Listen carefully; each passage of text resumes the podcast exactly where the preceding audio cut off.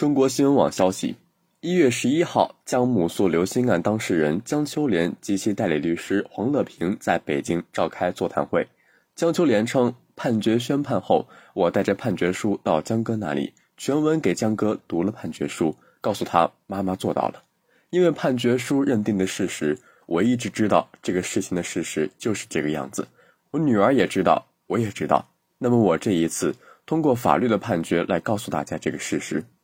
江秋莲提到，自江哥被害以来的一千八百九十五天，和刘暖希只有唯一一次见面，就是二零一七年八月二十三号。这些道歉你们都看到了，可是这个道歉是真的吗？那只是为了自己的生活不被打扰而道歉，并不是对江哥这条生命的愧疚而道歉。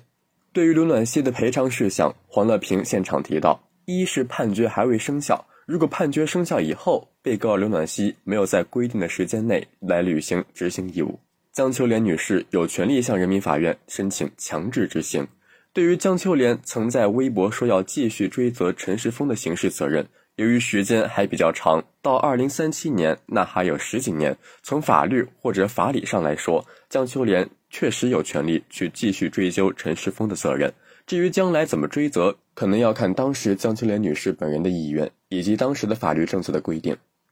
感谢收听《羊城晚报广东头条》，我是主播张世杰。